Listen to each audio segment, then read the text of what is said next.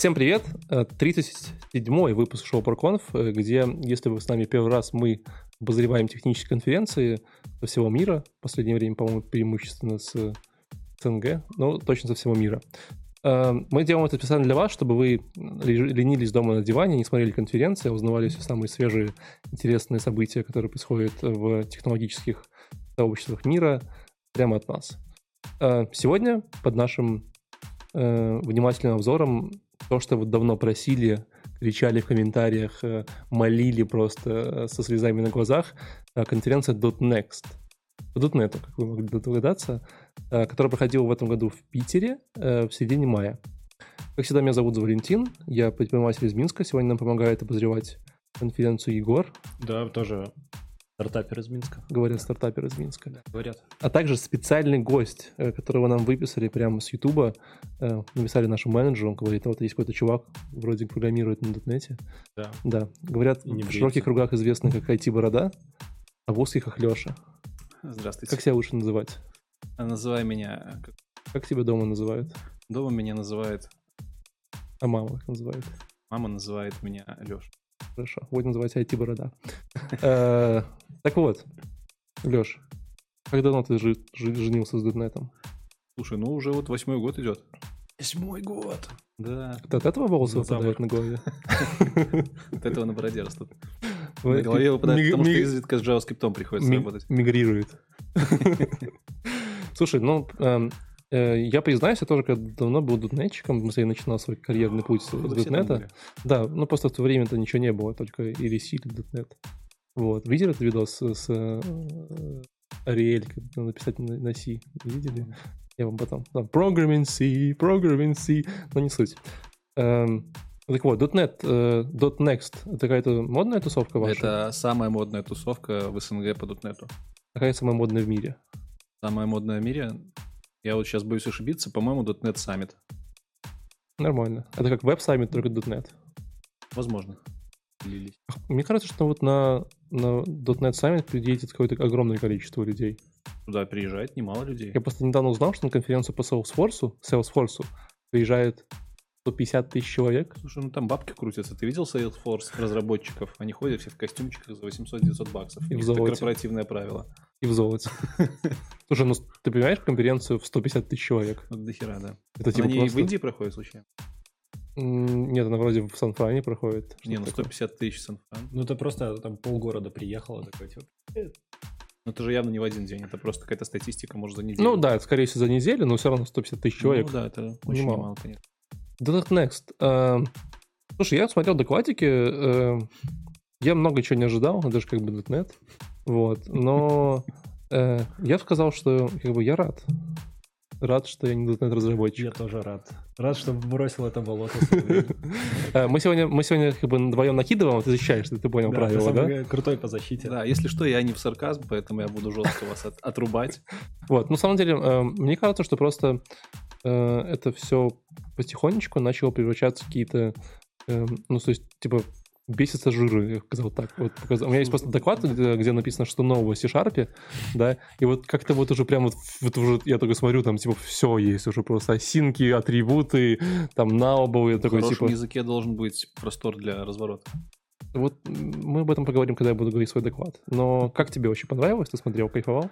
Ну, знаешь, я вообще редко смотрю доклады. Наверное, только когда готовлюсь к конфу. И вот... Раз в год. Ну да, раз в год. И в этот раз ссылался на мысли, что из докладов можно почерпывать как минимум интересные мысли, как максимум ссылочки на GitHub интересные и, в принципе, вдохновляться. Потому что, признаюсь, вот из четырех докладов, которые я высмотрел, парочку меня прям вдохновили на подвиги в проектах своих. Окей, так может сразу начнем? Да, поехали. Твой первый.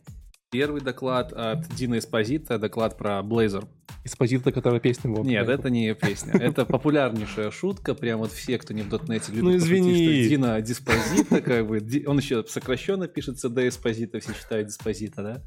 Но на самом деле это, наверное, самый яркий представитель .NET сообщества, в принципе, потому что парень является крутым разработчиком. 5 миллионов прослушиваний. Он евангелист, он IT-евангелист, он независимый консультант. Есть у нас внутренний журнал. Так, стоп, давай начнем по порядку. То есть э, евангелисты — это люди, когда ты там сидишь дома, они заходят такие, типа, а вы веруете в .NET? И ты Нет, такой, нет. Есть целое, э, целое не направление, а специальность даже такая есть в Microsoft. Это Евангелист. евангелист. Человек, который распространяет технологии. Даже в Минске у нас есть один парень. Уже, уже нет. А, уже нет, да, он уехал. Подождите, у нас, кажется, в подкасте есть такая девушка. Вот ли нам... Нет, это другая история. Это другая Это технические люди обычно. Ну, им прям за это бабки платят. Как бы, ну, и они не ерундой страдают, потому что Дина Эспозит вообще, все дотнетчики, которые будут меня смотреть, они его знают. Он писал книги, он пишет просто тонны статей на нашем профильном журнале. У нас есть журнал, который Microsoft каждый вечер, ой, вечер, каждый месяц пускает, называется МСДН. А, я вот Магазин. задумался, возможно, он не один пишет. Это, знаешь, как популярные люди, у которых там Не-не-не, нанятые он, люди. он прям очень сильный техспец. Он прям, когда приезжает на конференцию, он в Минск приезжал пару раз и любит сюда приезжать, в Беларусь, его прям спрашиваешь, и он тебе может просто под капотные кишки все выложить. Но в, тем, в то же время он умеет рассказать это все на очень поверхностном уровне, достаточно понятно большому кругу людей и с, с просто горящими глазами. Ну, эспозита, да, вот это вот вся весь огонь в крови, потому что да, анализ, возможно, такая. Он очень хорошо преподносить умеет.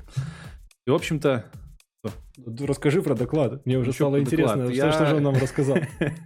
Э, рассказывал он про Blazor. Вообще Эспозита обычно рассказывает про новые вещи и пишет статьи про новые какие-то штуки. В том числе вот Blazor — это достаточно свеженькая штука от Microsoft, которая для общих широких кругов известна как убийца JavaScript в будущем. Но на самом деле это не так. Просто многие думают, что ага, Blazor — это убийца JavaScript. Была такая штука. Dart называлась. Ну, он вроде как еще есть немножко. Ну, чуть-чуть там биться JavaScript. Ну, тут, э, тут идея в позиционировании это неверное представление. Это не убийца JavaScript. В первую очередь, это экспериментальная разработка. Она до сих пор экспериментальная. Да, Microsoft за... захотел покрыть фронтенд C-Sharp. Но, скажем так, они уже это пытались сделать с сервер, серверлайтом. Если помните, Да, да, такая да. хрень была. Была у Java, Java FX, по-моему, хрень, которая позволяла А еще DPF был, когда не, подожди, DPF это не стоперы. То есть сервер Lite позволял запускать э, код серверный типа в браузере. Но для этого нужны были плагины, и там все очень дико тупило. Не, Флэш. DPF похоже, они же такие, типа, подумали, окей, есть HTML, придумаем свой HTML. Нет, Есть это ты стили- говоришь сейчас об XML. Ну а да. DPF, он просто работал в э, паре с этой технологией. То есть да, Да. DPF он сделан был немножко для других целей. То же время, как вот Blazor, он сделан именно для того, чтобы писать на C-Sharp фронтенд. И в этом есть свои плюсы. А, во-первых, стоит еще упомянуть, уже во-вторых, стоит упомянуть, что это фреймворк. Это не отдельная какая-то технология в рамках .NET фреймворка, это отдельный фреймворк, такой же, как .NET фреймворк, .NET Core, Unity, у нас много фреймворков разных. Значит, что он позволяет? Он позволяет, э, собственно, в компонентном стиле писать э, фронтенд. То есть Эспозита э, всю презентацию говорил, что это Angular на шарпах. Да, я вот смотрю, по примеру кода это Angular. Это просто пипец как похоже на Angular. Это, это Angular, чуваки. Но на шарпах. Э, сам Эспозита говорит, что это как бы вроде библиотека, но поскольку фреймворк это единая инфраструктура, и можно сказать, что это библиотека, больше похожа на React, но на самом деле это полноценная платформа с роутингами, с компонентами. Плюс они в Blazor э, возродили Razor. У нас была такая штука, которая позволяла писать серверный код на в HTML-коде. Ты прямо говоришь мои слова, Да. э, слова, я прям такой, знаешь, с детства вспоминаю, Razer, вся эта история. Ну, просто у Razer была достаточно удачная разметка, уда- достаточно удачный синтаксис для разметки, и Ну, они решили его Егор встал- Егор встал и ушел. Это, Razer это нормально, да, это просто JavaScript-изер. Ну да. Мы продолжаем. Да, конечно. И, собственно, что, у нас есть Razor, у нас есть C-Sharp код, у нас есть э, структура проекта в виде Angular, чем я бы даже сказал, что это больше похоже на Vue, потому что у нас э, все, весь HTML, весь код серверный, все хранятся на одной странице, ну, по дефолту. Э, похоже на дефолтное поведение Vue. Э, Из отличия от всем привычных JavaScript э, компонентных библиотек, роутинг не отдельно лежит, роутинг лежит прямо на, с- на файлах с э, представлениями. То есть мы Мгм. прямо в файле странички пишем к нему route. Из прикольного, что мы используем в бэкэнде в C-Sharp, мы можем использовать DI, мы Мгм. можем использовать, э, мы можем абсолютно свободно шарить общие библиотеки в рамках солюшена. То есть Как, как они интерпретируются? а, ну как оно работает, это вообще Мгм. отдельная история. Есть в браузерах такая штука, WebAssembly называется. Мгм. Насколько я понял, это... По-моему, называется WebAssembly. Ну, Все-таки. WebAssembly, WebAssembly. Assemble. Окей, Assembly. WebAssembly. Эта штука позволяет тебе скомпилированный код, грубо говоря, запускать в браузере. Такая некая виртуальная машина, runtime виртуальная машина. И, соответственно, .NET умеет э, свой runtime компилировать в WebAssembly совместимые библиотеки. Окей. То есть у нас не C-Sharp даже компилится. Обычно как происходит компиляция? У нас C-Sharp компилится в промежуточный язык IL, Intermediate Language, и потом этот IL байткод фигачит. Тут же идет компиляция IL в WebAssembly формат, соответственно, можно писать фронтенд не только на шарпах, но и на всех IL совместимых языках, а их очень много. Ты же понимаешь, это безумная идея, да? Это не безумная идея. Почему? Безумная. WebAssembly уже давным-давно используют другие языки. Просто Да, ты понимаешь, типа, вот багу, которая у тебя возникла вот в этом месте, где-нибудь вот, или в Assembly, как ее найти? Багу? Да. А там все очень настроено. Мы же не Нет. ищем баги в э, компиляторах. Да, ну, Обычно- типа, да, Ну, но это потому- JavaScript, он прям сразу выполняется, Потому что у вас все выполняется в своей песочнице. Разные песочницы. JavaScript выполняется в своем боксе, в, свой- в своем environment в окружении, а WebAssembly выполняется совершенно в других. э, А, пишешь ты на шарпах или на карте. Это прям вообще просто между Ну, я к итоговым тому- я кодом к тому, что, э, кодом. выглядит это хорошо, но я бы сказал бы годика три этому Это технология дайте. не новая. Да. WebAssembly уже не, не первый год живет. Я, Ну, насколько знаю, первые версии WebAssembly, по-моему, года 4 или 5 появились.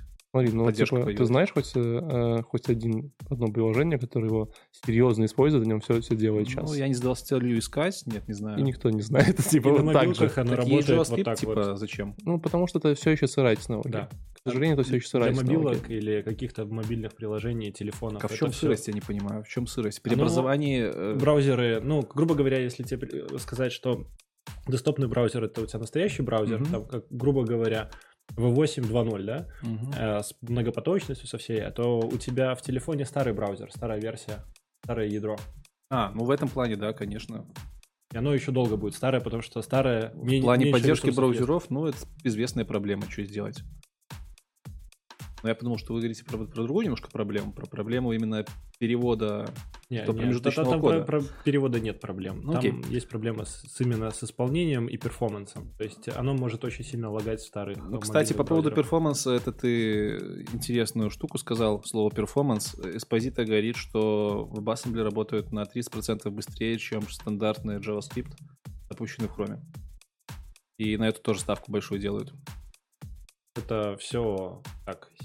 Самом Почему? деле- Ну, это, это конкретные цифры. Да, но, но смотря на чем. Ты Если ты работаешь с домом, то это тебе ничего не дает. У тебя между ваза- WebAssembly и кодом у тебя будут промежуточные объекты, которые будут конвертироваться в строки. И в итоге ты будешь э, терять... Поняла, как вы JavaScript пытаетесь защитить. При этом, при этом ты не, не был, да, ну, был классный кладбищ, парень как раз рассказывал о том, что у тебя вот есть WebAssembly, есть э, обычный JavaScript, и вот там как раз на конверсии на всеми инструкциями теряется огромное количество перформанса. Огромное количество перформанса. А, окей.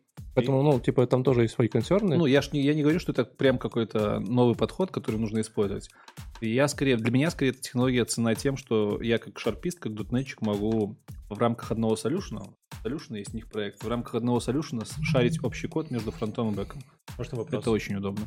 Э, Я вот подумал, что на фронтенде есть, например, Vue разработчик, React разработчик, есть ли Blazor разработчик, Нет. какой-нибудь там Ra- Razer разработчик.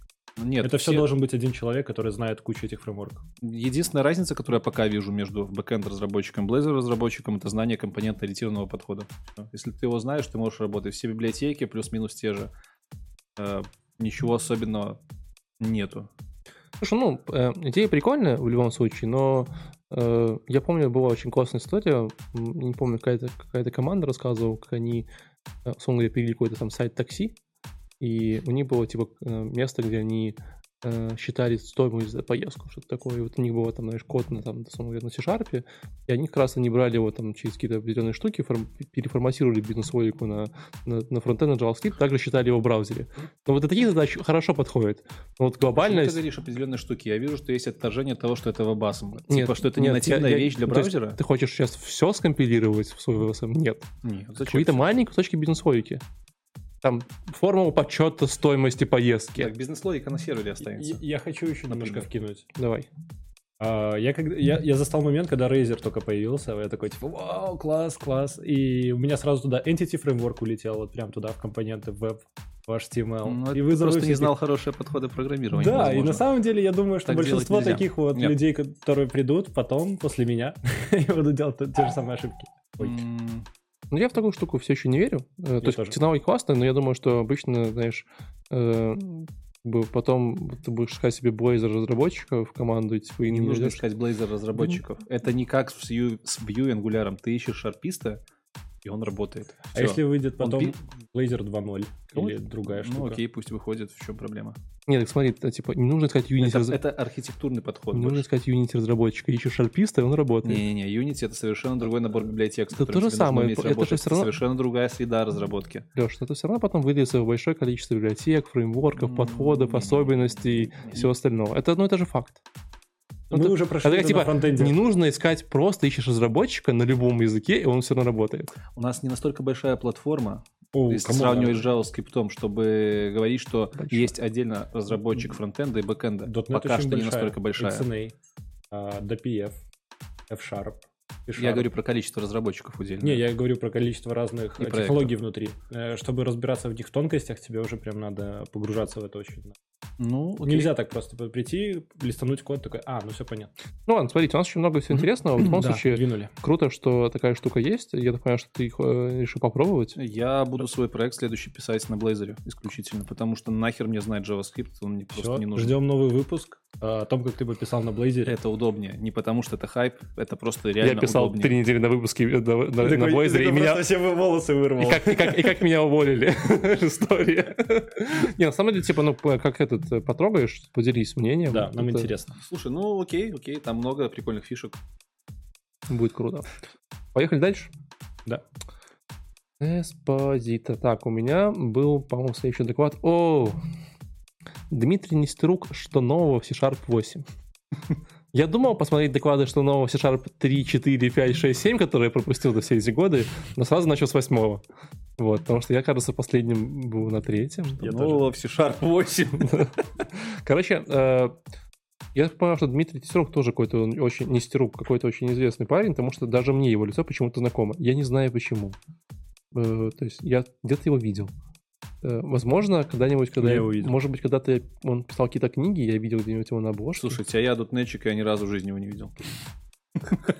Ну, такой-то идут нычек, собственно говоря. Ну да, Между прочим, он, он- он автор достаточно небольшого, немаленького количества книг. Ну Смотри, да, внимательно. Дизайн Patterns.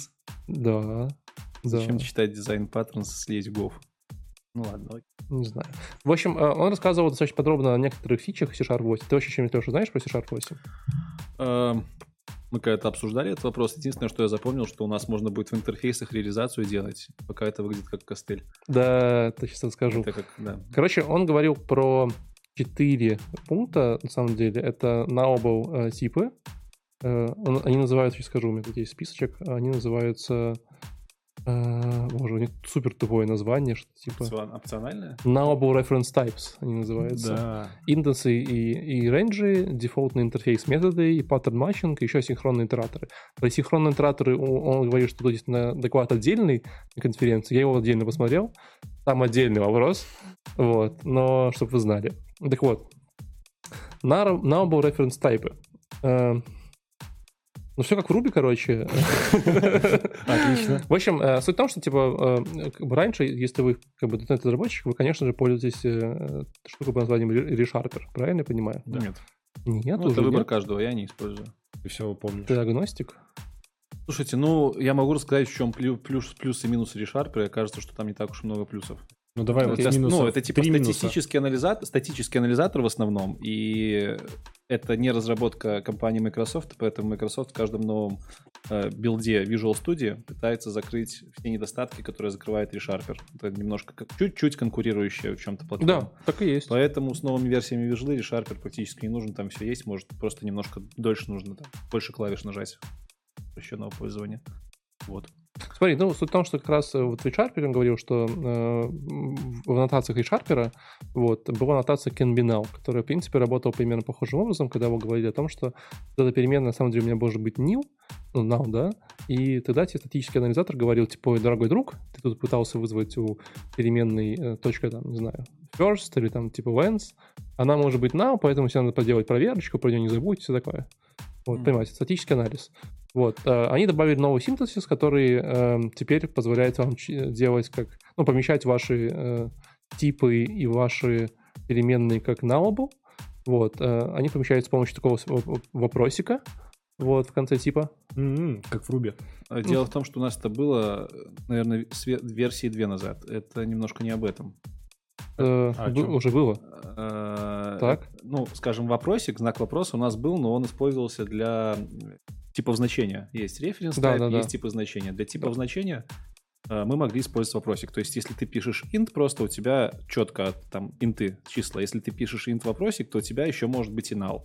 А в референс тайпах такого не было, потому что у тебя и так референс тайп э, переменная может быть null. Ну, типа, Мгм. окей, просто нет ссылки. И сейчас, видимо, для того, чтобы более явно это сделать, для проверок, ты говорил, они еще и в референс тайп Да. добавили возможность этого вопросика. Все Это верно. прикольно, потому Да, что да. это будет удобно для тех, кто работал раньше, потому что это работало раньше с э, ссылочными типами. Ну, то есть фактически довезли до языка, короче, то, что Мгм. надо было сразу было сделать, просто не успели, и так понимаю, доделали. Вот, да, то есть теперь это будет все работать с референс-тайпами. Вот, там еще из прикольного... э, Кстати, то, что он рассказывает, оно сейчас на момент мая 2019 года не работало в Visual Studio, потому что это, типа, еще экспериментальные фичи, я не знаю, наверное, сейчас уже должны работать. А 19 студия вышла недавно. Вышла, в, да? в этом году она Да. вышла, Ну, вот он говорит, что вот, должно вот, вот должно уже быть, поэтому все, что он говорил, наверное, уже работает. Вот. На Nullable Type такая история. Э, Из прикольного они добавили индексы э, RNG. Вот, индекс такой специальный тип, которому вы говорите, э, типа, хочу вот там с этого... Ну, то есть вы потом можете использовать их для того, чтобы какие-то брать элементы массива, допустим, хочу пятый индекс или шестой. Вот. Э, В чем прикол индекса? В индексе вы можете э, сказать... У него есть такой конструктор, в котором два аргумента. Первый — это, типа, ну, индекс, номер индекса в массиве, второй это типа с какого, с начала или с конца. И фактически вы можете сказать, дай мне, возьми, сделай мне индекс там i1, в котором будет там 0, запятая false. Это удобно. Да, и тогда ты, типа, когда ты будешь по этому индексу в массиве, то ты будешь брать последний элемент. Это, это то, вот почему я плакал. В нормальных языках можно написать там в массиве Last минус один, да. например. У Вот. тебя последний- У А нас теперь- такого нет. А теперь внимание, э, ублюдский дизайн C-Sharp, извини меня. Э, Вместо того, чтобы придумать их в нормальных языках, минус один, они придумали что? Они придумали, э, типа, вот эту крышечку, которая вот возведение в степени в нормальных языках, ноль. То есть последний, короче, индекс, это, типа, крышечка ноль.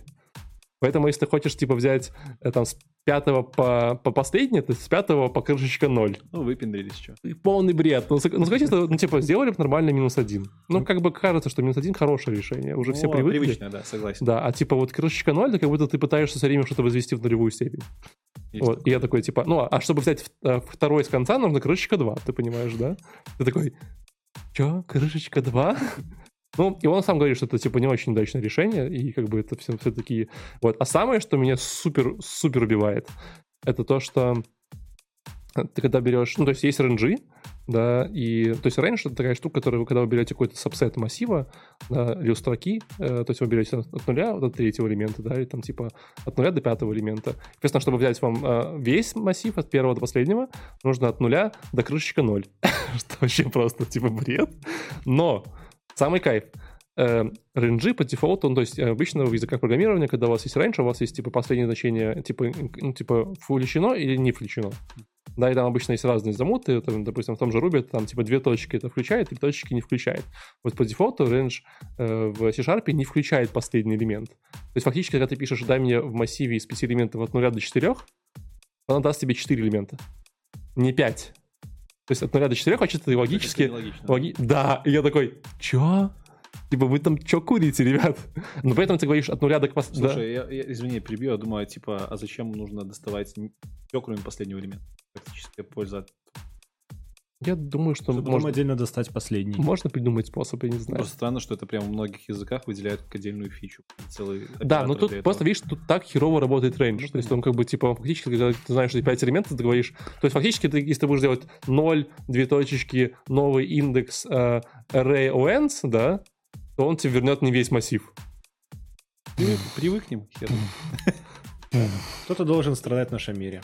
Вот, очень странно. А, кстати, подожди, хотя array once, ну, неважно. Короче, ре- ре- рейнджи странно сделаны, может, их допилят, я не знаю, может, сделали нормально. Вот. Ну и самое мое любимое, конечно, конечно, э, частично реализованные методы в интерфейсах. Мы на эту тему холиварили. Это как в Java, тоже мы хотим так, да? Ну, это скорее... Это удобно будет использовать. У нас же все на интерфейсах. У нас нет множественного наследования обычного. У нас есть множественное наследование интерфейсное, да? Мы можем много интерфейсов наследовать, только один э, базовый объект. Соответственно, во многих архитектурах у тебя через интерфейс представлено там много-много вся... Есть много-много реализаций интерфейса одного. Это часто у тебя такая возникает архитектура. Соответственно, бывает очень больно добавлять какую-то общую логику, потому что приходится ее ну, либо дублировать, либо какие-то базовые классы выделять. И мы пришли к выводу, что скорее это вот сделано для того, чтобы можно было как-то вот так вот костыльно через интерфейс добавить общую логику. Но ну, это нет. как бы подводочка к множественному наследованию. Он вообще говорил для чего? Во-первых, ну, э, он говорил, что хотим как Java, ну, будем честны. Вот, и он говорил, что эта фича была введена для того, чтобы, когда у тебя уже вот все реализо... интерфейсы там все классно реализовано, то есть архитектура есть, тут бас нужно там типа что-то поменять уже после ну, релиза. Ну, костыльнуть, короче. Да, костыльнуть, да. Вот тут можно так. Да, при этом самое прикольное, что если ты объявляешь объект этого, ну, то есть интерфейса, и пытаешься у него скастить этот метод, то метод не вызывается, хоть он уже реализован в интерфейсе. Вот, тебе нужно вызвать объект какого-то, ну, то есть класса, который интерфейс реализует, кастануть его к этому интерфейсу, и только тогда он вызовет эту реализацию. То есть его надо кастануть прямо к этому интерфейсу, понимаешь? Очень, ну, такой, типа, чтобы все не сломалось, потому что, понимаешь, если оно будет реализовано, то два интерфейса будут конкурировать, начнется беда. Они вот сделали такую вот прям, там вообще выглядит все страшно. Э, в общем, дальше я вот когда об этом вот смотрел, все это думал, я вот думал, у меня была такая интересная мысль, мне кажется, что э, вот чтобы .NET разработчик не писал, у него всегда какая-то винда получается.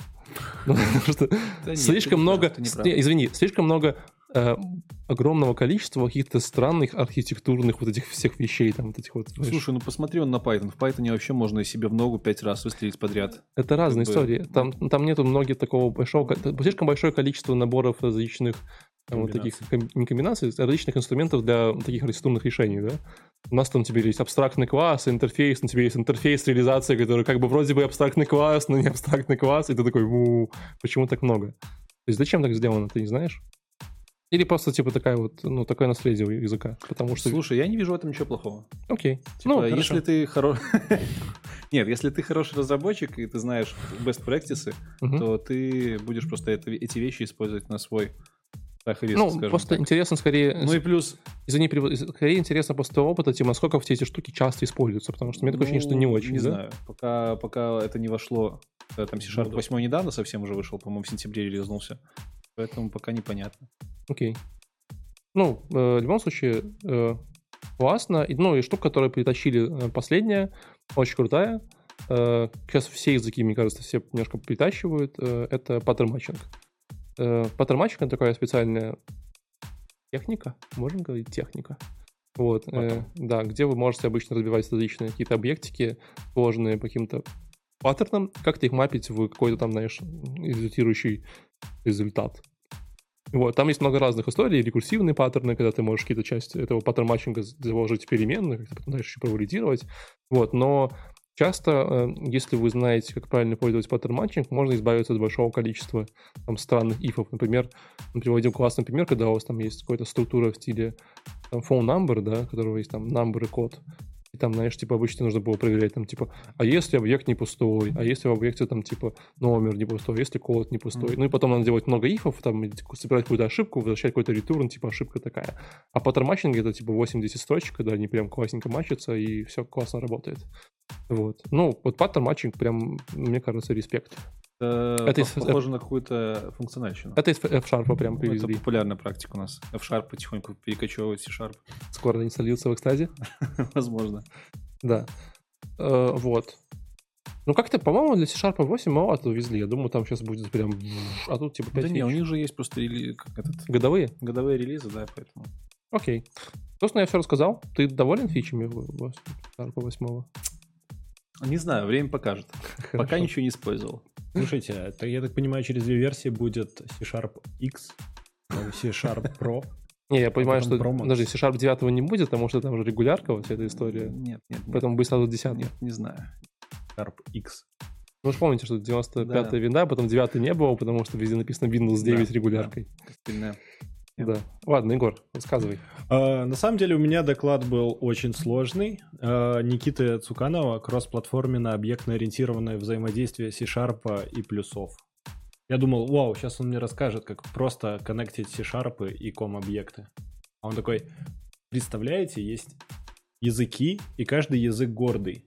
Он каждый гордится, что он уникальный язык, и каждый преподносит какую-нибудь маленькую фичу, например, реализацию интерфейсов, чуть-чуть по-другому.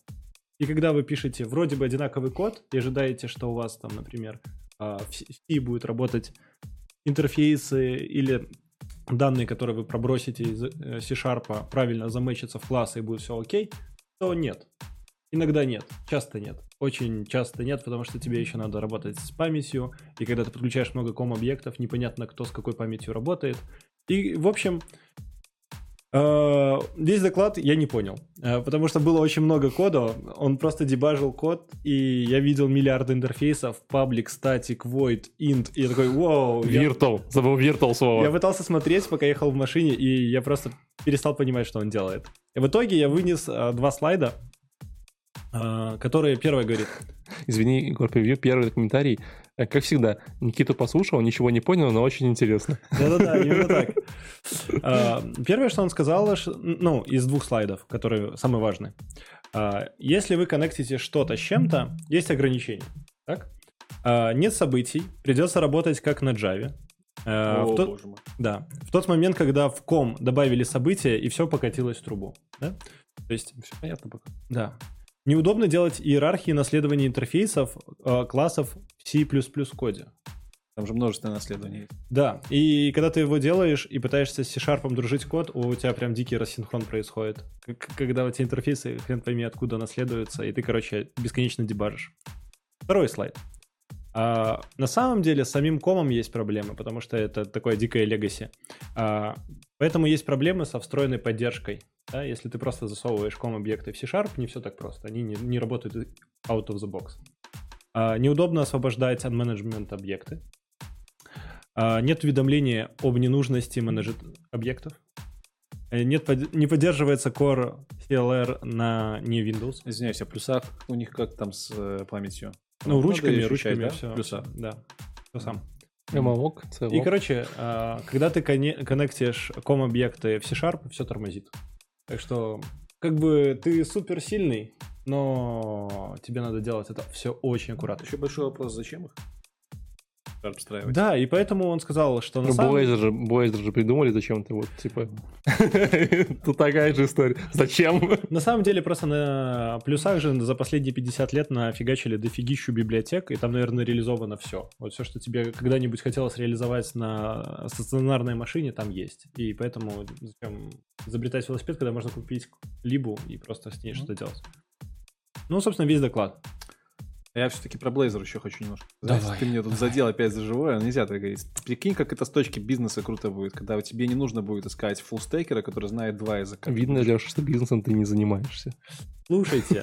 Дороже же будет стоить Подожди, специалист, а... если нужно JavaScript и C-Sharp, нет? Раз мы заговорили о Blazor, у меня все в голове вопрос был. Где он исполняется? На клиенте, сервере, сервере? Он исполняется на, на клиенте. Но есть два подхода. Блин, я могу долго про него сказать. Есть подход, где он исполняется на сервере и через SignalR частично обновляет вьюхи. Есть подход, где он исполняется на клиенте через виртуальную машину специального WebAssembly. А, Web... Хорошо. А теперь третий вопрос. Может ли он просто дать статичную, чистую страничку без всякого JavaScript? Там нет JavaScript. В WebAssembly. Всего лишь в Без виртуальной э, машины. Ребята, у нас мало а, времени. А, я понял. У нас мало времени, много докладов. Вот. Едем ко второму твоему так, докладу. Давай. Ты, ты все давай. уже? Да. Егор, Егор договорил. Такая кратко, типа, не смотрите, очень сложно? Да, не смотрите, очень сложно, или смотрите, если вы любите, э, очень сложно. Окей. Поговорили. Леша? Эм, так, так, так. Следующий у меня доклад был от Рафаэля. Э, не буду фамилию пытаться читать. У него доклад был про... Ты немножко пропустил, у тебя Алекса, Алекса Тиссона. Алекс Тиссон. Ну, давай так. Ну, окей, я могу на Алекса переключиться. Выбирай любой. Давай на Рафаэля, у него поинтереснее было. Окей. Короче, Рафаэльчик, Рафаэльчик, крутой мужик. Крутота, крутота мужиков вообще в Microsoft определяется тремя буквами MVP. Если у тебя есть такая аббревиатурка, то ты вообще очень крутой чувак. Это Most Valuable Professional. Типа, это сертификация, которую ежегодно нужно сдавать, чтобы доказать вот всему сообществу, что ты типа очень profitable чувак в плане комьюнити знаний. А ты такой? Нет, я не загоняюсь. И у меня бы знаний не хватило сдать эти сертификаты. В Беларуси, по-моему, вообще несколько человек только таких есть. Там есть какие-то плюхи от Microsoft за это звание. Ты Блин, плехи от Microsoft звучит хорошо, на самом деле. Нет, ну плехи от Ну, на самом деле, это говорит о том, что парень не хухры-мухры и хорошо сечет вообще в том, про что рассказывает. Между прочим, он, э, извини, перебил тебя, э, я смотрю презентацию сейчас, и он открывал терминал. Очень Кстати. неспецифично для разработчиков. Кстати, да, на винде. Про терминалы дальше скажу. Он открывал этот терминал не только на винде, кстати, но даже и на Linux. Окей. И запускал там .NET команды. Так. А, Зачем? По поводу терминала. Спасибо конференции, у всех были кодярники, было приятно прям смотреть, как они кодят за полчаса, там что-то прикольно делают. В общем, Рафаэль рассказывал про то, э, как вообще можно запускать .NET Core, именно .NET Core на микроконтроллерах типа Raspberry Pi. Он- Поначалу он рассказывал, чем вообще кон- микроконтроллер отличается от компа. Э, Из того, что для меня было интересно, это по поводу синхронизации вещи, то есть, что реально ОС, она очень много э, процедур, процессов, всяких операций производит э, simultaneously. Одновременно из-за этого сложно в реал-тайме получать данные с маленьких датчиков, потому что постоянно их что-то там перебивает по приоритету, и, короче, данные приходят как бы не реально в реал-тайме. В микроконтроллерах в этом проблем нет, потому что там один луп, сишный, все это крутится в лупе, и все колбасится и приходит вовремя. Плюс надо понимать, что микроконтроллеры, микроконтроллеры маломощные. Когда у нас там Arduino первые появлялись, естественно, ни о каком .NET на Arduino говорить нельзя было. Потом вышел Raspberry Pi, Raspberry Pi Извините, перебьешь. Ну, тут, наверное, правильно говорить не про микроконтроллеры компы, а скорее про разы ар- архитектуры, потому что когда мы говорим про Raspberry, это ARM архитектура. Когда мы говорим про компы, это, скорее всего, Intel или AMD. Просто А, разные ну, архитектуры В том процессоров. числе, да, в Окей. том числе.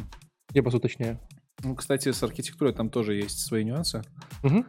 В общем-то, рассказывал он про то, как запустить на Raspberry Pi.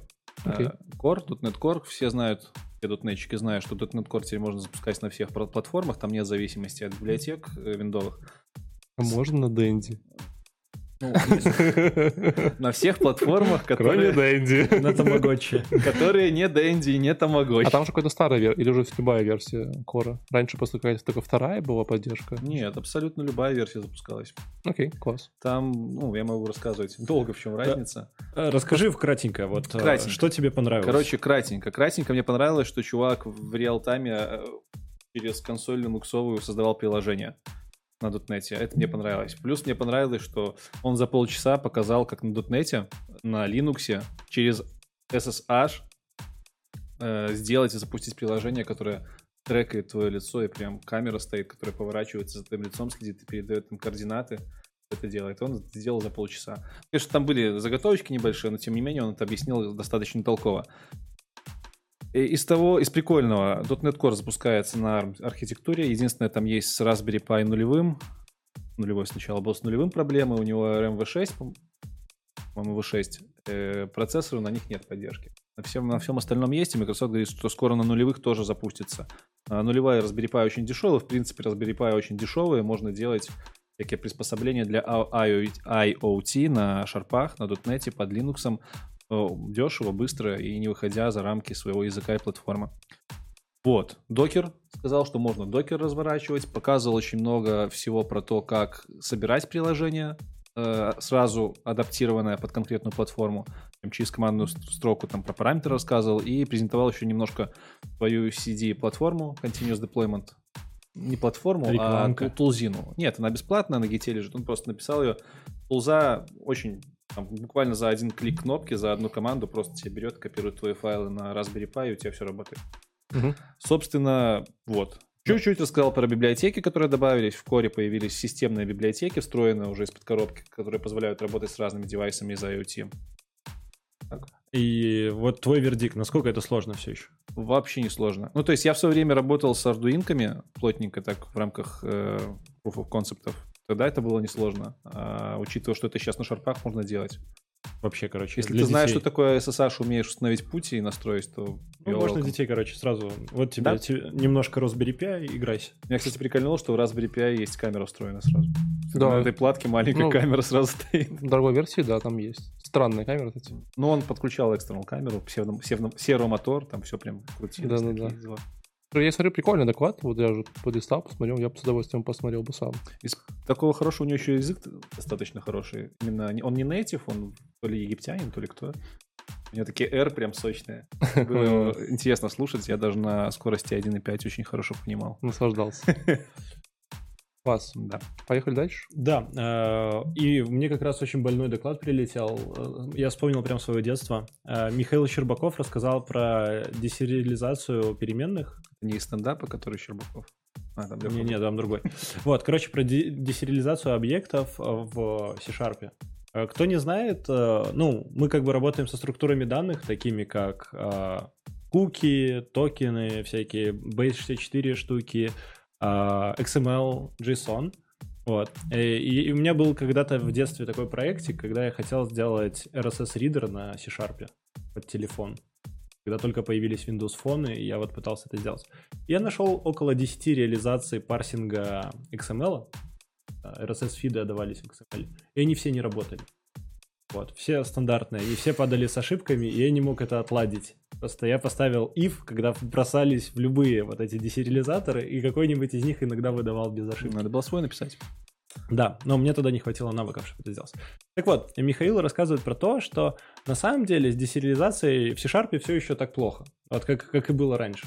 То есть э, очень много хаков можно сделать, когда ты кидаешь, например, куку, кука десериализуется, и пока она десериализуется, на деструкторе может вызваться какой-то процесс. То есть вот это в коде может быть за- зашит какой-то вызов какого-то нативного потока, процесса, и это приводит к тому, что ты можешь, по сути, в .NET приложении что-то там на хакатонить или что-то там хакнуть и сломать. И это также работает на, с XML. это точно так же работает с JSON. Подожди, ну тебе сначала из деструктора нужно эти инструкции пропихнуть. Это тоже не так просто. Да, Если- ну, но технически ты можешь э, даже конфиг подложить. То есть ты можешь, загружая файл, э, в деструкторе он будет парсить э, байты, бинарный код, и в итоге ты можешь просто А. подвинуть что-то куда-то, М. пока он будет парсить. Потому что он реально вызывает самые нативные вещи, и в этот момент ты можешь что-то куда-то... Как eval в JavaScript. Это касается XML или же... Это касается всего. Ясно. Да, и там есть... э, Он написал тулу, э, чтобы эти проблемы детектить, потому что раньше на них просто никто не обращал внимания. То есть раньше они просто были, ну и всем было все равно. Но технически, если у тебя плохо настроен .NET сервер или просто он out of the box, то есть большая вероятность, что если вот проснифать твой код, подправлять разные э, куки с э, э, этими троянчиками, да, а потом попробовать посоздавать пользователей с разными параметрами, и таким образом можно как-то хакнуть сервер. Вот, и у него есть автоматическая тула, которая позволяет это делать. Так что доклад мне понравился, он очень болезненный. Он тебе понравился тем, что там доказывается, что .NET не так хорош, как, как все думают? Да, я просто думал, что со моих времен, когда я Нет, пытался сраный XM... RSS-feed распарсить, что-то улучшилось, но... Мне кажется, это вообще стандартная история для любого фреймворка с вашей технологии, что там всегда есть какие-то там какие-то проблемы в сериализаторах, десериализаторах, когда вы там знаете какой-то странный YAML класс, там, почему-то его там типа инстанцируете, и потом через него можно там, знаешь, достать э, этот passwd почитать. По-моему, это... Я видел это для каждой технологии, ну прям для каждой. Да, но в .NET было смешно. Например, если в JavaScript ты добавишь какой-то новый атрибут в XML, он его просто заигнорит и все, и ничего не рассыпется. А в .NET ты должен э, в десериализаторе точно указать, какие есть атрибуты. И когда тебе что-то валится с интернета, а какой-нибудь разработчик такой типа, а, зачем этот атрибут? Слушай, ну, наверняка есть какие-то флаги, которые позволяют э, инвертировать поведение, просто дефолтовое поведение не самое удобное. Я очень быть. долго в тот момент искал. Потому что... Очень сложно. Это реально очень сложная задача оказалась. Гораздо проще поднять WebView, запихнуть все туда, и оно как-то там работает. Даже если там будет не закрыт тег, то это еще не фатально. А в Ну, .NET это уже все. Ну, окей. Ну, Кажется, это какой-то глубинный достаточно доклад, потому что вот я скажу, что за 8 лет я с сериализатором вообще ни разу в жизни не сталкивался именно в плане каких-то проблем. У нас есть отличный сериализатор, Newton, Newton JSON, и для XML у них есть реализация. То есть может быть, когда ты работаешь прямо вот с сериализацией кучи-кучи объектов странных, и ты прям в это вникаешь, там есть какие-то штуки. Ну, Да, ну, в жизни. итоге доклад достаточно веселый, и его можно посмотреть, вот поедая что-нибудь. Так что такой смузи а код там был? был чуть-чуть. Вот, Валентин, ваш. Торн. Ой, у меня супер странный доклад, я даже быстро его проговорю. Эдвин Ван Бичк из Норвегии, не знаю. How to get rid of your microservice system using service mesh. Короче, во-первых, .NET здесь не было слова совсем. Это чувак, который, по-моему, просто случайно попал в залез на конференцию .NET. Вот, потому что у него были слова Docker, Kubernetes, Service Mesh. Я думаю, в докладе все такие, о А, не, извините, он писал код Visual Studio. Типа, Я думаю, что это решает все. По факту он сказал, что есть докер, есть Kubernetes, короче, нужно типа э, вот все там запускать, э, все дела.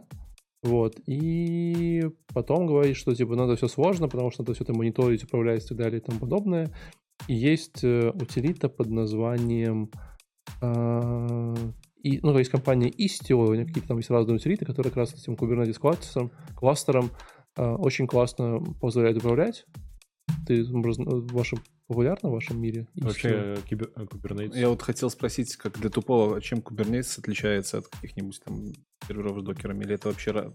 Как, как они взаимодействуют? Докер, Kubernetes, это что-то рядом идущее, ну, либо что-то, что-то во что-то включается, давай. Нет, на самом деле докер это всего лишь э, штука, которая позволяет тебе э, все виртуализировать. Ну, да. Про докер, да, понятно. Понятно. А Kubernetes это штука, которая позволяет всем этим управлять. То есть это какое-то хранилище для контейнеров, грубо говоря. Нет, оркестрация. И оркестрация. Это поднимание. управление, Просто поднимание, масштабирование. Объясню, у нас, у нас же многие, в основном мы работаем с Azure. В Azure тоже как бы есть вот инструменты для управления, оркестрации, и они все свои.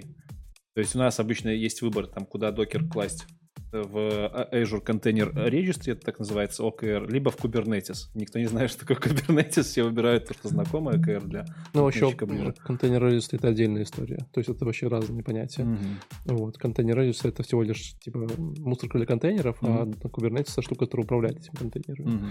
Вот. Okay. То есть поднимает, ты понимаешь, там, условно говоря, ну, вот давай даже такую супер тупую проблему, которую там надо решить с помощью этого э, Kubernetes. Kubernetes, оркестратора, да, то ты вот новый релиз накатываешь, угу. тебе надо, типа, старые контейнеры погасить, трафик на новый переп... переподнять. этим занимается? Ну, то есть Kubernetes этим, этим занимается. То есть, он говорит, тебе надо там поднять новый контейнер и перекинуть трафик на него, это все тоже, тоже mm управление. То есть, там много штук, которые занимаются Kubernetes, там автоскейлинги. Вот, он скорее говорил не про Kubernetes, скорее говорил про эту вот штуку, под названием сервер, сервис Mesh, это когда у вас большое количество сервисов, микросервисов, вам нужно ими всеми управлять и понимать, что происходит. Вот, и вот придумали такую штуку Istio, он прямо про нее минут 30 больше рассказывал. По факту, что она умеет делать? Она умеет делать следующие вещи. Во-первых, она умеет... Ну, во-первых, красиво выглядит на UI. Там прям там прям такой UI, там типа трафик мониторинг, там прям бегают пакетики там между этими, и можно прям ходить и говорить бизнесу, вот смотри, Enterprise версия 25 косарей всего лишь, покупаем. Вот. Э, ну, при этом она умеет делать трафик эм, трафик миррора, это значит, когда ты поднимаешь, там, не знаю, ты, допустим, решил делать какую-то новую фичу на чтение своей пишки, и решил проверить, работает она или нет. Ты можешь рядом поднять э, такой же контейнер там, с новой версией кода и, и просто весь трафик типа дуплицировать на, на старую и на новую и смотреть, что там падает, не падает. Вот. Также Это с помощью прикольно. этого механизма, да, можно делать канари релизы. Канари релиз, кто не знает, такая штука, когда вы э, релизите новую версию приложения, и потихонечку начинаете заливать в нее трафик. Вначале там 1%, потом 2%, потом 3%, 5%, ну, и увеличиваете, когда, пока все не упадет и пока все будет хорошо. А Kubernetes не покрывал эти задачи? Kubernetes таким не занимается, я могу ошибаться, кстати говоря. Mm-hmm. Может быть, он не занимается, но именно здесь это сделать сильно легче. легче. Наверное, он занимается этим, но эта штука бежит, бежит поверх и делает это все как минимум okay. максимально прозрачно. Я не супер специалист в Kubernetes, я там только базовый. Мне кажется, там девопсы просто настраивают эту вот часть ручками каждый раз. А, кстати, я, наверное, ошибаюсь, все-таки, наверное, занимается просто он, типа, эта штука еще позволяет красиво визуализировать. Ну да, он явно руками. должен нагрузки балансировать. Да, да. А, но еще умеет делать хаос инжиниринг, это когда вы там отрубаете какие-то часть своих сервисов, смотрите, как у вас все красиво работает или падает. Это типа в целях тестирования? Да, ну, в целях хаос, хаос манки тестирования, когда Такое... вы там типа... Как это называется вид тестирования? Мутационное тестирование? Нет. Да, что-то... Нет, я понимаю, что это абсолютно не оттуда, но чем-то похоже. Ты, типа Нет, разные Ну, так и называется. Хаос инжиниринг. Нет, это называется хаос тестирование, хаос, хаос инжиниринг тестирование. А мутационное, когда ты просто меняешь свой код, проверяешь твой тест. Ну, код у тебя тоже рандомно меняется зачастую. Да, но хаос тестирование не меняет код. Хаос тестирование всегда... Поэтому я говорю, что это из разных областей, но ну, да. ну, что-то типа, есть схожее да, поведение. чем-то есть. В общем, такой доклад, э, ничего интересного, я все рассказал, можете посмотреть картинку, как бегают классно пакетики и, и, и жить спокойно. Леша. Слушайте, я тут такие прям все конспекты оставлял, что можно по полчаса рассказать. Хорошо. Осталось 15 минут. Леша. Да. Дальше тоже Леша, возможно, был бы, если бы он был русским, он Алекс. Алекс. Алекс. Он из компании Xspirit. Э, компания занимается обслуживанием всяких проектов, которые хостятся на клауде и занимаются всякими DevOps штуками, связанными с Microsoft технологиями. Поэтому чувак рассказывал по факту про одно, а- одно из направлений DevOps mindset а — это то, как правильно мониторить ваши элементы системы на то, доступны они, они или нет, работают они или нет, на health check, health check делать. Соответственно, он брал за пример большую какую-нибудь микросервисную архитектуру и говорил, типа, ну вот как работает стандартный health check. Нам приходит куча всяких данных, куча, куча, куча, куча данных, мы их агрегируем, что-то там пытаемся сделать на своем едином сервисе, монитори- мониторинг-сервисе, и выдаем какой-то результат. Типа, что это похоже, хорошая аналогия у него была на поход к врачу. Ты приходишь к врачу и говоришь, типа, доктор, у меня там температура. Э, Это хреново или это норм? И доктор тебя там осматривает, говорит, что это там хреново. А он же говорит, что на самом деле в наше время вообще лучше делать и более правильно health check на стороне каждого из сервисов. Что, Ну да. Каждый сервис, во-первых, себя лучше знает, разработчик, который его разработает, лучше знает, что можно там про, прочекать. И, соответственно, это тоже как поход к доктору, но с другой стороны, это когда уже доктор тебе звонит, говорит, типа, чувак, там, как у тебя температурка, ты ему говоришь, ну, температурка такая. Но на самом деле ты тут уже более прокачанный пользователь, ты не просто говоришь, что у тебя температурка такая, ты говоришь, что типа у меня все за БС. И доктор такой, ну окей, ты у меня прокачанный чел, ты у меня книжек почитал, значит, я не тревожусь. Таким образом снижается общая нагрузка на системе, потому что меньше информации передается, Э, соответственно, улучшаются health-чеки, потому что их разрабатывают там, где нужно, меньше э, возни с написанием мониторинг-сервисов. Вот про все это он рассказывал, рассказывал, как это можно реализовать. В .NET, в Core, в .NET Core есть очень много функций, которые позволяют это прям забустрапить за несколько строчек. То есть ты там пишешь свою опишку, добавляешь две строчки, у тебя на endpoint slash health появляется прям красивая визуализированная страничка со информацией нужной. Ты можешь разные хеллчейки внедрять очень быстро, там в разных кусках кода поразбрасывать специальные аннотации и потом выводить это по разным Ну, endpointам. это скорее не холщеки, а скорее интерфейс. Это интерфейс чеком, для да? получения информации. Окей. Э, Вот. И в конце он очень много рассказывал, как это делать, показывал, как это делать. И в конце еще обратил внимание на то, что нужно, конечно же, обращать внимание на секьюрность. Если вы открываете endpoint ы, которые проводят информацию, то следите, чтобы эта информация была минимальной, э, нужной. А лучше он сказал, что вообще не нужно открывать endpoint ы, делать это по bootstrap технологии, а лучше взять какой-нибудь готовый, э, готовый называется, Gateway. Gateway, готовый эм, дашборд. Готовое какое-нибудь решение для дашборда. Вот он приводил пример графану, такая штука есть. Э, И просто в нее пихать по какому-нибудь зашифрованному каналу, либо еще лучше во внутренней сети пихать информацию, а уже графана будет представлять это все в красивых э, графиках с финтифлюшками, и бизнес будет доволен. Make sense. Собственно, вот про что он рассказывал. Меня прикольнуло, я как-то раньше не задумывался, что вот можно и так делать. А вы использовали графану когда-нибудь? Нет. Я, в принципе-то с хеллчеком не очень сталкивался. Я использовал э, Greylog, но это больше не для хеллчека, а для анализа трафика. Мгм. Вот. Нет, не использовал. Ну, судя по тому, что он рассказывал, показывал, там прям все красивенько. Прям мне понравилось, я бы даже попробовал использовать. Попробуй. Графана очень прикольная штука. А, ты использовал, да? Да, постоянно. Во всех проектах. Что, она дорогая? Нет, это open source. Отлично. Хорошо. В общем, как-то так. Егор? А, У меня был доклад про жизнь после бизнес-объектов. Если кто не знает, то в .NET очень часто использовали такой подход, как DTO, когда у вас есть какой-то объект, что-то куда-то прилетело, он там трансформировался во что-то и полетел по интерфейсам, по всей этой инфраструктуре куда-нибудь в базу. Через какой-нибудь Ну- репозиторий, абстракции и все такое. Так вот, э, они начали рассказывать о том, что подождите, а что, если мы дадим э, людям простую задачу? Написать точку. Описать точку. Ну, типа point, класс point. Чувствую себя на собеседовании в Гугле просто. Да, у тебя есть x, y, вот, сам point, э, конструктор и какие-нибудь методы. Подвинуть x, подвинуть y. А можно, а можно я тебя перебью? Я вот как бы только начал смотреть доклад, но я уверен, что они будут говорить про функциональное программирование. Подожди, а ты параллельно доклады смотришь? Я, ну, я пролистываю, да, но я, Я типа, я, я просто обычно, обычно, когда люди э, начинают говорить, что у вас были бизнес-объекты, а сейчас все плохо, то обычно стоящее слово функциональное программирование. И И ты прав. Ну, давно, да, давно да, здесь сидим, давно да здесь сидим. Да, да, так и есть. И вот они показывают на самом деле, что если ты просто писал э, класс point, и у тебя есть какой-нибудь int y, int x, да, get set, то потом ты такой, ну, это должно быть read-only, да, поэтому read-only x, read-only x, y, потом ты начинаешь делать методы для получения x, для получения этого. И в итоге у тебя становится достаточно такой распухший класс, прям очень огромный. И он такой, ну, это не так классно, когда мы делаем просто точку. И потом они скатываются к тому, что, а давайте посмотрим, как оно сделано на F-Sharp. Там есть тип, как, э, как структура, да, где есть x, y, как в JavaScript, да. Э, есть некий модуль point, который может описывать поведение э, с x, y, и все очень становится похоже на JavaScript. Вот, ты смотришь такой, ну, блин, да, мы просто сделали объект, у объекта подвигали x, y, и все. И потом они говорят, ну окей, вот есть такое вот в, в F-Sharp, давайте попробуем сделать то же самое, но на C-Sharp. И вот у них постоянно был пример там, пример сям. И в итоге, как я понял, что F-Sharp, он потихонечку залазит э, в .NET, нормально так мигрирует со всеми взаимодействиями. Я вообще был удивлен, что в .NET задумались о функциональном программировании. Еще лет 7 назад.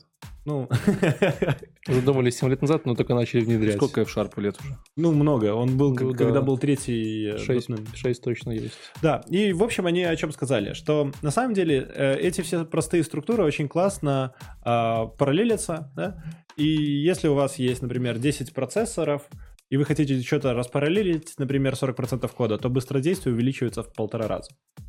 Вот. Ну и опять же, они затронули фишки э, C-Sharp 8, что там есть nullable фичи. Внимание, извините, в Sharp 14 лет.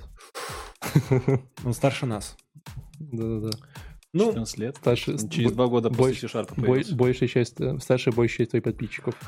И, собственно, э, если говорить про F-Sharp и закры- закрыть тему, то есть некое взаимодействие F-Sharp, которое влияет на цикл разработки. Да? В F-Sharp структуры неизменяемы по умолчанию.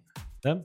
Алгебраические типы лучше подходят для выражения функциональных требований. В F-Sharp, да? Да, все в тоже. F-Sharp. Мгм. Э, небольшие неизменяемые структуры, которые называются рекордами почему-то. Вот. Э, и есть некие вычисляемые выражения, компьютер какие-то экспрессионы. Вот. И все это приводит к тому, что я потом в конце пос- пролистал, посмотрел на итоговый код, и я такой, блин, да это JavaScript, тут async await, тут вот эти вот Async-await у нас структуры. давным-давно есть. Да, это просто вот .NET движется к JavaScript. Потихонечку будет ECMAScript 6. Либо JavaScript выбирает все лучшее .NET, до чего мы пока не доперли. Да. Я вам просто строю, но, конечно, концепции в разных языках одни и те же. Ну да. И самое главное, что вот итоговая мысль. Они такие, если вы 10 лет пишете на .NET, задумайтесь. Возможно, вам надо попробовать пописать 10 лет на другом языке. Возможно, вы что-то делаете не так. Ты же понимаешь, что они имели, они, они имели в виду не JavaScript, а F-Sharp. То есть, типа, Да. у тебя другая посылка, кстати, нежели у них.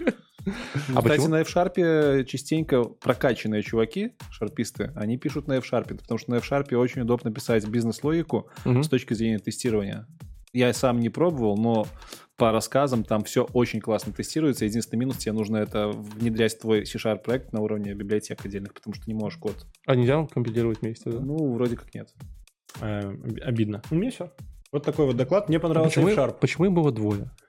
Я не знаю, я одного докладчика вообще не слышал. Я даже хотел не смотреть доклад, потому что я его слышал пол доклада. Это типа, знаешь, там типа, Саша, Саша, пошли со мной, мне очень страшно рассказывать, постоишь просто рядом. Ну, И давай. В Силиконовой долине что-то было похоже. Да, было такое, да. Ну ладно, хорошо. У меня последний на сегодня. э, Давай, жги. как у нас выпуск после перед большими выходными, мы сегодня в сокращенном режиме. Но у меня про асинхронные итераторы. Что это? Андрей Карпов. Я не э, знаю, что это. Асинхронные итераторы. Вот. Э, Во-первых, я кстати, потом загнался. Я, во-первых, смотрел этот доклад, и прям сильно у меня прям... Это, это первый доклад, ты его не знаешь, скорее всего. Андрей Карпов — это разработчик э, ReSharper в JetBrains. Где- ну, он- Я его не знаю. Да. Его, наверное, каждый второй знает. Да ладно. Знаешь его? Ну вот я сейчас Да. смотрю. Ну, вообще очень сильный программист, на самом деле. Причем в многих нюансах. Э, Ну да, прокачанный, я думаю, в зал ходит. Да, да, да, да, да. Я, я сразу заметил, что он типа Андрюш такой молодец. То есть, ну, вот, вот редко таких ребят встретишь, короче. Думаю, соточку жмет. Я думаю, не меньше. Вот. А, доклад, наверное, очень интересный. Э, Он, кстати, писал в Твиттере, что это типа, что это первый доклад, он сильно волновался, ну, типа, ему прийти много хорошего фидбэка. Но я прям страдал. Я страдал, потому что, ну, он очень э, глубокий доклад. Например, ну, то есть вот он взял вот эту маленькую одну фичу, да, типа асинхронных итераторов.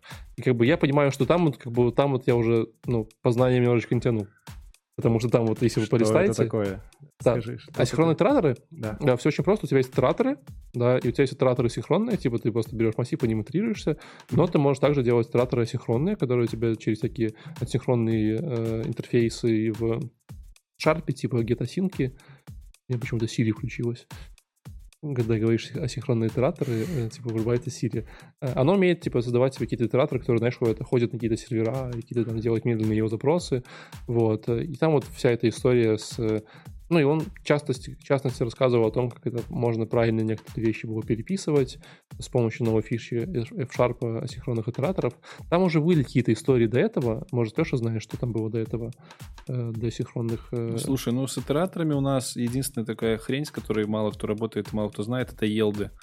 Вот тут прям были елды. Вот елды, елда я еще называю, это хрень, с которой ты редко встречаешься. Просто редко пишешь ее или редко используешь? Нет, вообще неудобно. Я ни разу в жизни не пользовал. Да? Это вот что-то из разряда, знаешь... Ну, это же, ну, это же, это же как базовая вещь итератора. Нет, есть обычные итераторы. Типа, окей, ты можешь с ними работать. Ну, обычные итераторы там с индексами, там еще с чем-то. Окей. А елды это немножко... Ну, понятно, это возвращение, возвращение, возвращение типа, да. обратно. Но, да, да. А, смотри, вот есть елды, да, а теперь, когда он добавляешь async await, он добавляешь async await, и вот это твои синхронные Мне итераторы. кажется, что в 95% случаев это просто не нужно. Это уже используется на каких-то более э, узких задачах. Ну, в том числе ну, задачи высокой производительности и тому подобное. Не совсем так. Часто, часто у тебя есть какое-то большое количество, э, там, скажем так, задач, которые у тебя именно вот работают асинхронно, да, какие-то, может, запросы на API, угу. какие-то там еще штуки, которые тебе хочется, типа, итерироваться по ним асинхронно. Ну, допустим, давай возьмем ту супер какой-нибудь тупой пример, где мы говорим про, там, у тебя есть 15 э, endpointов, которые надо просить, короче, и все сделать быстро и максимально. Ты берешь асинхронный оператор, его попросил, они тебе все вернулись красиво, ты их все собрал, да, побежал с по ним, ну, да, собрал удобно ссылочку. Удобно. Так ты будешь по одному каждому ходить, будет долго. Ну, на самом деле, эта штука должна позволять решить рекурсию. Когда у тебя рекурсивная какая-то задача, ты можешь сделать ее плоской, не, не пиша плоский код, да. который может быть, быть очень большой. В принципе, да.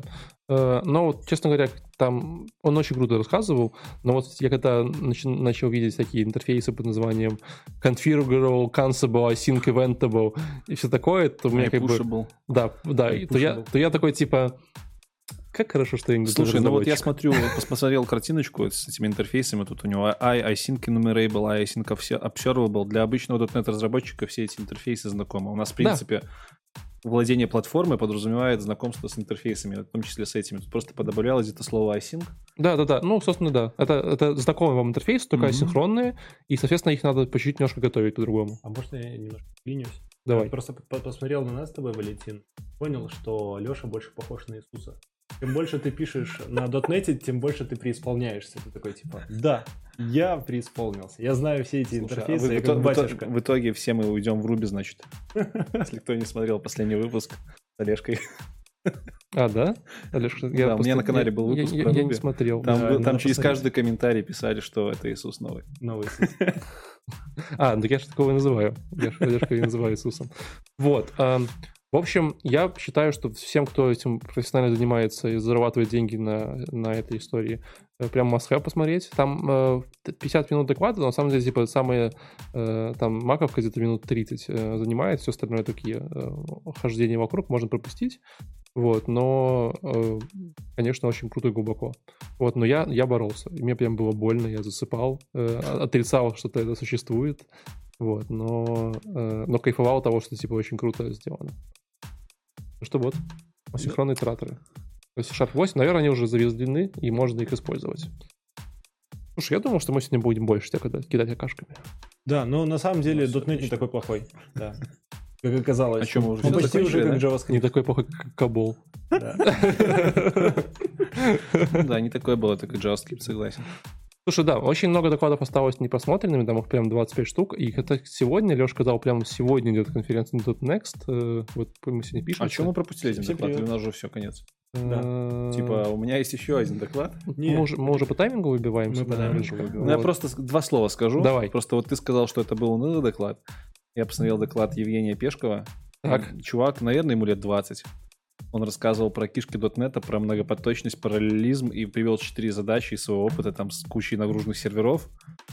Рассказывал про загрузку процессора через локи, через потоки. Короче, я смотрел полчаса, и трудно У меня через 8 лет возникло желание, а ну его нахер, все, пойду шлюхой поработаю, как на том, как на том меме. А я, а, я, а я сейчас листаю доклад, да, реально выглядит очень сурово. Так что, если ты Джун, ни в коем случае не смотри этот доклад, пожалуйста, чувак.